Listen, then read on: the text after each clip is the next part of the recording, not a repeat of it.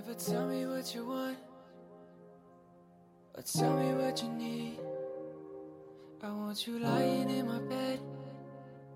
Wish you could stay with me for weeks. 嗨，各位同学，大家好，我是姚老师，欢迎大家来到今天这一期的英语口语每日养成。今天的话呢，我们来学习这样一段话。 I'm the guy who let Dennis badmouth his wife because I was afraid of making a scene. I'm the guy who let Dennis badmouth his wife because I was afraid of making a scene。都是因为我不愿意吵架，所以呢，我们才会听任 Dennis 说他妻子坏话。I'm the guy who let Dennis badmouth his wife because I was afraid of making a scene. I'm the guy who let Dennis badmouth his wife because I was afraid of making a scene. 整段话当中呢，这个 let Dennis 出现在一起，可以有一个完全失去爆破。let Dennis bad mouth 本身呢就包含一个不完全失去爆破。bad mouth bad mouth was afraid of 这三个单词呢当中会有两处连读，我们可以这样来读：was afraid of was afraid of was afraid of。末尾呢，making a 在这里出现呢，可以做一个连读，可以读成 making 呢，making 呢，making 呢。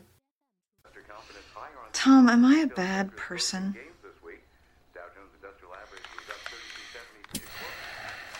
No, why would you say that? I don't know. I guess I just have it in my head that only bad people break up marriages and offend the handicapped.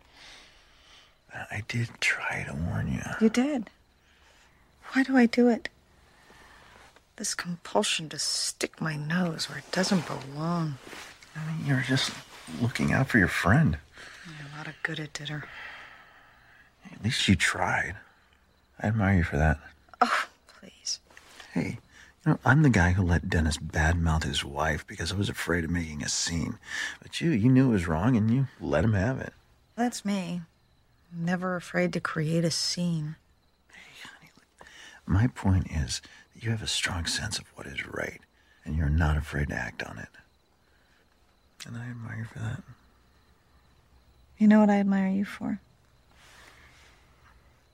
You find a way to compliment me when you could say, I told you so. 那么今天节目当中呢，我们重点来学习两个表达。第一个呢叫做 bad mouth， 在这里呢需要注意当中会有一个 hyphen，有一个连字符。那么通常来说呢，作为动词使用，表示的意思是在背后说某个人的坏话。If someone badmouths you, they say unpleasant things about you, especially when you are not there to defend yourself. 比如说，下面呢来看一下这样的几个例子。第一个，Both men continually badmouthed each other。这俩男的喋喋不休的互相说彼此的坏话。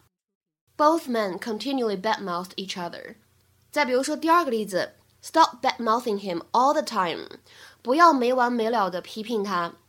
Stop badmouthing him all the time。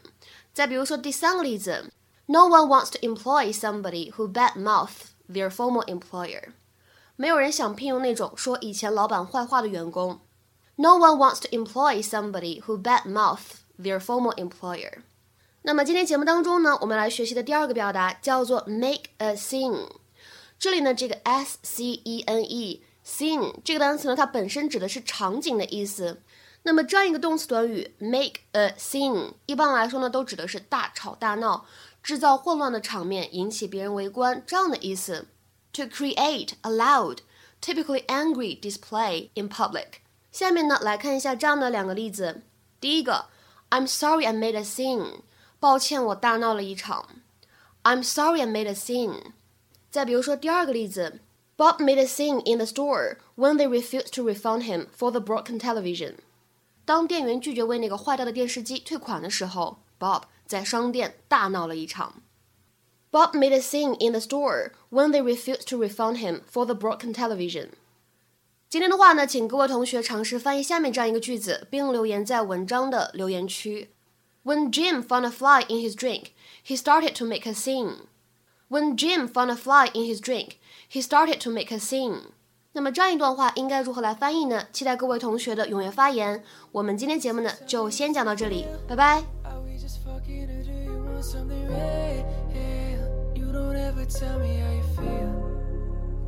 tell with my head over my heels. Why don't you tell me what you want and tell me what you need? You only get chatty when you're rolling off a beat. Telling me to love me, getting harder to believe. You go through these phases I don't even